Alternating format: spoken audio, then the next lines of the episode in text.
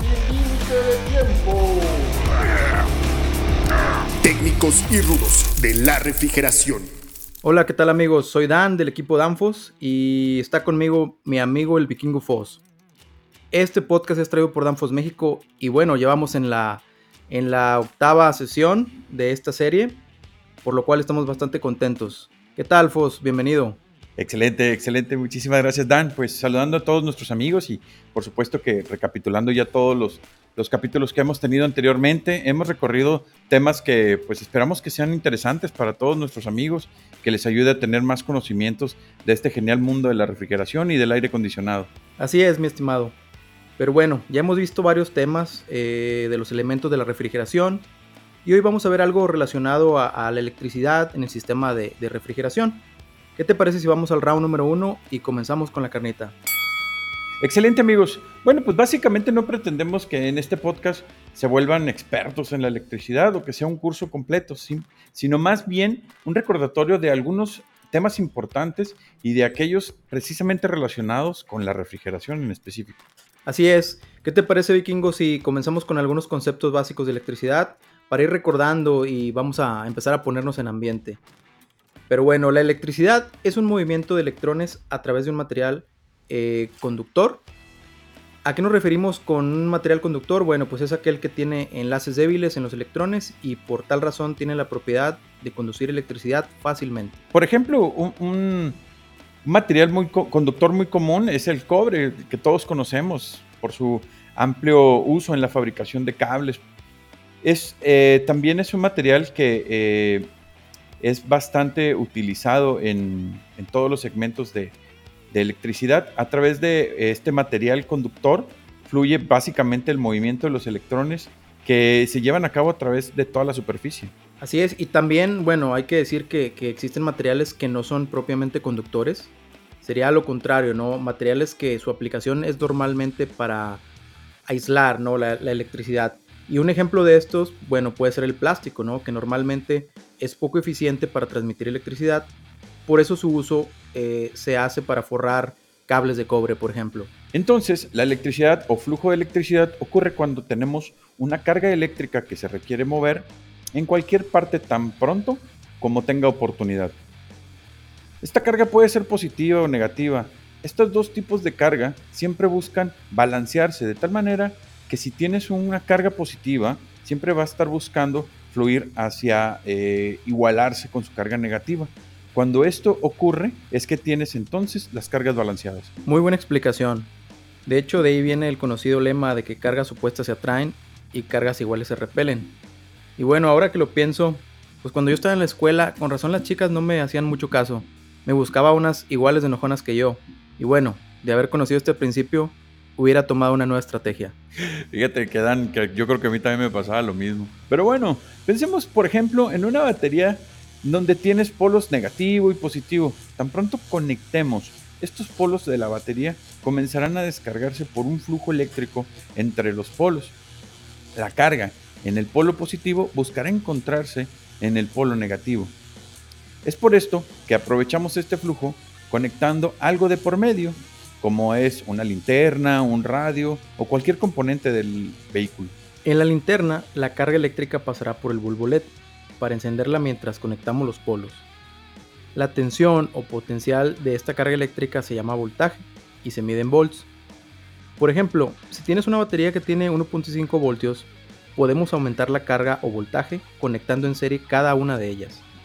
Las baterías son usadas en aplicaciones que requieren baja carga o bajo voltaje. Por esto solo necesitamos algunas para los aparatos eléctricos donde las usamos. Estas baterías proveen de una carga eléctrica que se conoce como CD o corriente directa o CC como corriente continua. La tensión eléctrica que se usa, por ejemplo, en electrónica de consumo, donde usamos baterías de corriente directa, varían los voltajes desde apenas 1.5 volts y quizá hasta 24 volts. En circuitos de control, de regularmente los que usamos en refrigeración y en aire acondicionado, también podemos encontrar 24 voltios o bien hasta 48 volts, aunque estos últimos son muy poco comunes. Usar voltajes muy bajos en circuitos de control es una práctica muy común en refrigeración y aire acondicionado. Y la razón de esto es porque son circuitos muy simples y muy seguros. Los circuitos eh, de control normalmente tienen un cierto grado de manipulación, y es por esto que es deseable que en caso de choque eléctrico, o también llamados toques, estos no sean peligrosos o mortales.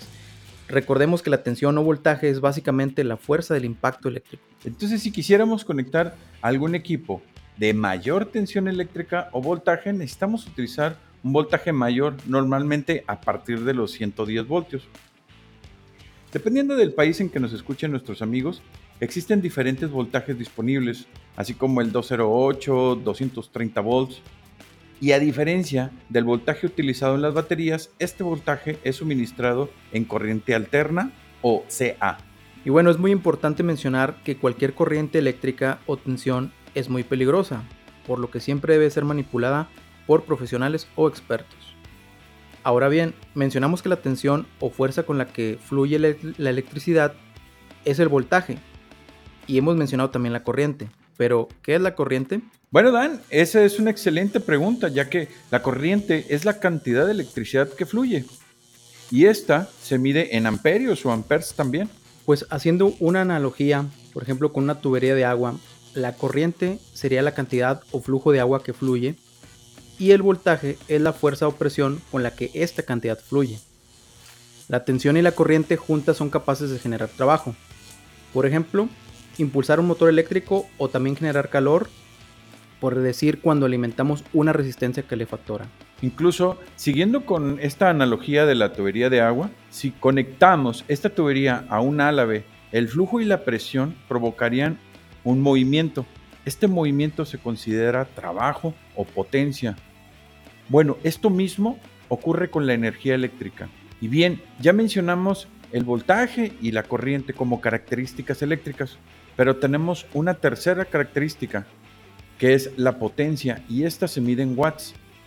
La potencia es equivalente con el calor y el trabajo de los que ya hablamos anteriormente, y la potencia se mide en watts o vatios. Hasta ahora ya hemos visto los conceptos iniciales de la electricidad. Vayamos al round número 2 para ver con más detalle algunos otros. Bueno amigos, hasta ahora mencionamos ya dos conceptos de corriente, la continua o directa y la corriente alterna. Se le llama corriente continua a la presente en baterías y se llama así porque la corriente fluye en una sola dirección desde un polo positivo al negativo. Por el contrario, la corriente alterna, como su nombre lo indica, cambia alternativamente el sentido del flujo. En un cierto momento la energía fluye de un polo a otro en una dirección y en otro momento en dirección opuesta. Además, en los circuitos de corriente alterna no tenemos polos negativos o positivos. En ese caso tenemos fase y neutro o bien fase y fase. Este cambio de sentido de flujo en la electricidad es muy rápido, hasta 50 veces por segundo o 60 veces por segundo, y es lo que conocemos como frecuencia y se denomina en hercios o hertz.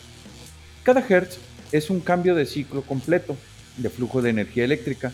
Cuando tenemos 50 Hz equivale a 50 ciclos o 50 cambios por segundo y cuando tenemos 60 Hz o 60 ciclos por segundo. Dependiendo del país que nos encontremos, podemos tener una variedad de voltajes y frecuencia nominales. Por ejemplo, en Estados Unidos y gran parte de América, como en México, se utilizan 127 volts con 60 Hz como valores nominales. Sin embargo, existen en Latinoamérica algunos países que utilizan 230 voltios y 50 Hz, como Chile y Argentina. En Europa se usa muy comúnmente en la gran parte de los países voltaje de 230 volts y una frecuencia de 50 Hz. Entonces, hasta ahora tenemos ya varios conceptos de electricidad. Tenemos tensión medida en voltios o volts, corriente eléctrica medida en amperios o amperes y frecuencia medida en hercios o hertz y finalmente la potencia, que es medida en vatios o en watts. No entraremos en muchos detalles sobre la razón por la cual tenemos energía alterna, pero el motivo principal se debe a cómo esta energía alterna es generada y transmitida de manera segura, fiable y económica. Dentro de los conceptos que hemos mencionado hasta ahorita, en temas de corriente alterna, se refieren a la corriente en una fase. Una fase es una línea viva cargada de energía eléctrica. Para tener esta corriente eh, de una fase requerimos al menos, obviamente, una fase y un neutro para alimentar el equipo. En aplicaciones ligeras y las más comunes, una fase y un neutro es suficiente para alimentar y dar servicio eléctrico. Estas instalaciones se llaman monofásicas o de una fase. Existen motores, principalmente los de tamaño pequeño, que se alimentan con una instalación de una fase o monofásica. Pero ya para instalaciones de un tamaño mayor, es más conveniente y eficiente tener una instalación de alimentación trifásica o con tres fases. En esta instalación, como su nombre lo indica, no solo tenemos una fase, sino que tres. Prácticamente son tres fases las que van a alimentar al equipo o al motor. Cada una de estas tres fases en conjunto y en convivencia con el neutro van a tener el flujo alterno de la electricidad. Como son de corriente alterna, la energía estará alternando en su dirección con la frecuencia que esté disponible, ya sean 50 o 60 Hz, entre cada fase y el neutro. Pero cada fase tiene un desfase, valga la redundancia, con respecto a la otra en la variación de la dirección o frecuencia. Pero no vamos a entrar eh, mucho detalle en este tema porque nos da información para todo un podcast completo. Fíjate que igualmente, dependiendo del país y del voltaje nominal, las instalaciones trifásicas son distintas. En muchos países de Latinoamérica y Estados Unidos tenemos 240 volts con 60 Hz. Y en algunos otros países de Latinoamérica y Europa tenemos 380 o 400 voltios con 50 Hz en sistemas trifásicos. Pero ahora, Fos, ¿qué te parece si vemos cómo se aplican estos conceptos de electricidad en el sistema de refrigeración? Me parece excelente. Pues entonces vayamos al round número 3 para explicar más sobre esto. Ahora vayamos aterrizando los temas.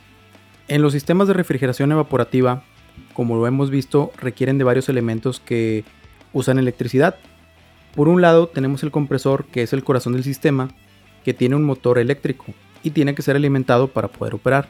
Pero además del compresor, tenemos otros elementos eléctricos en el sistema de refrigeración, como lo son los ventiladores de los evaporadores, los motores de los condensadores, los elementos de control, el termostato, el control de presión, el control de deshielo eléctrico e inclusive las resistencias de deshielo. Cada uno de estos elementos puede ser seleccionado con diferentes voltajes de alimentación y dependiendo de su aplicación ya vienen determinados si se instala en un circuito monofásico o trifásico. La elección de qué voltaje vamos a utilizar viene acompañada de varios criterios de selección y de los cuales pueden variar.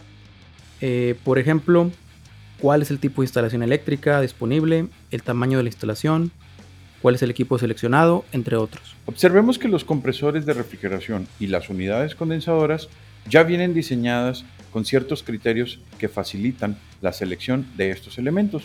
Es muy común que para instalaciones de refrigeración de tamaño pequeña se tengan opciones de compresor tanto en monofásica como en trifásica. Para instalaciones de tamaño mediano o grande, las opciones de instalación se reducen a instalación eléctrica trifásica.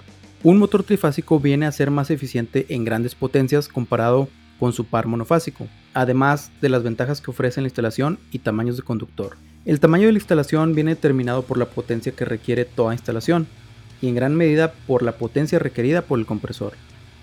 Ya hemos mencionado que la potencia se mide en watts o vatios o kilowatts o kilovatios, pero en México es muy común también que se denomine en HP, que viene de horsepower o bien caballos de potencia. Fíjense amigos que como punto curioso en México estamos acostumbrados a manejar y mezclar unidades del sistema métrico internacional con unidades del sistema de medida británico.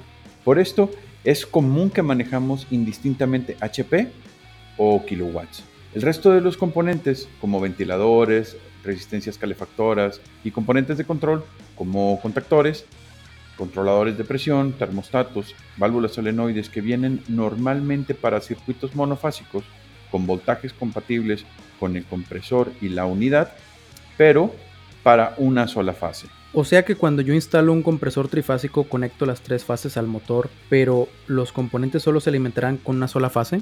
Así es, Dan. Los componentes que se conectan en el circuito secundario son monofásicos o bifásicos, Así que a diferencia del compresor, estos se conectan usando una sola fase y el neutro para tener 120 volts monofásicos o usando dos de las tres fases para alimentar en 220 bifásico. Para ponerlo más claro, en México podemos tener una alimentación eléctrica donde el compresor o la unidad condensadora se alimentan con un voltaje de 220 en 60 Hz trifásico. ¿Ok? Entonces, los componentes se alimentan en 120 volts en 60 Hz conectando el equipo una fase con un neutro o en 220 60 Hz bifásico si conectamos una fase con otra fase. Los voltajes resultantes por fase con neutro y fase con fase varían dependiendo qué alimentación tenemos en la instalación trifásica. Dependiendo cada país, estos voltajes y alimentaciones pueden ser distintos. No se preocupen amigos, cada compresor, unidad condensadora y componente vienen perfectamente identificados a qué voltaje y frecuencia es al que se utiliza. Ahora bien, en instalaciones de última generación existe otro aspecto que son los elementos de control más avanzados, como son los controles de temperatura y deshielo eléctrico y los controles de válvula expansión electrónica. Esos elementos vienen para alimentaciones ya sea 24, 110 o 120 volts, pero en los elementos como sensores de temperatura y presión puede tener otros voltajes de menor potencia, como 12 o 5 volts en corriente directa. Pero bueno, esto lo veremos más adelante cuando veamos el tema de control avanzado de refrigeración. Creo que por hoy el tiempo se nos ha terminado, pero hemos cubierto bastantes temas y aspectos de la parte eléctrica. Es correcto, mi estimado Dan. Por hoy hemos terminado con este capítulo. Amigos, queremos saber qué opinan. Déjenos sus comentarios en las publicaciones de nuestras redes sociales, las cuales ya conocen. También los invitamos a nuestra página web y www.danfos.mx para más información. Nos interesa mucho saber qué les parece nuestro podcast o bien qué capítulo es el que más les ha gustado o sobre qué tema quieren conocer más a detalle. Así es, estaremos al pendiente de todos sus comentarios. Por hoy nos despedimos. Muchísimas gracias a todos. Hasta la próxima.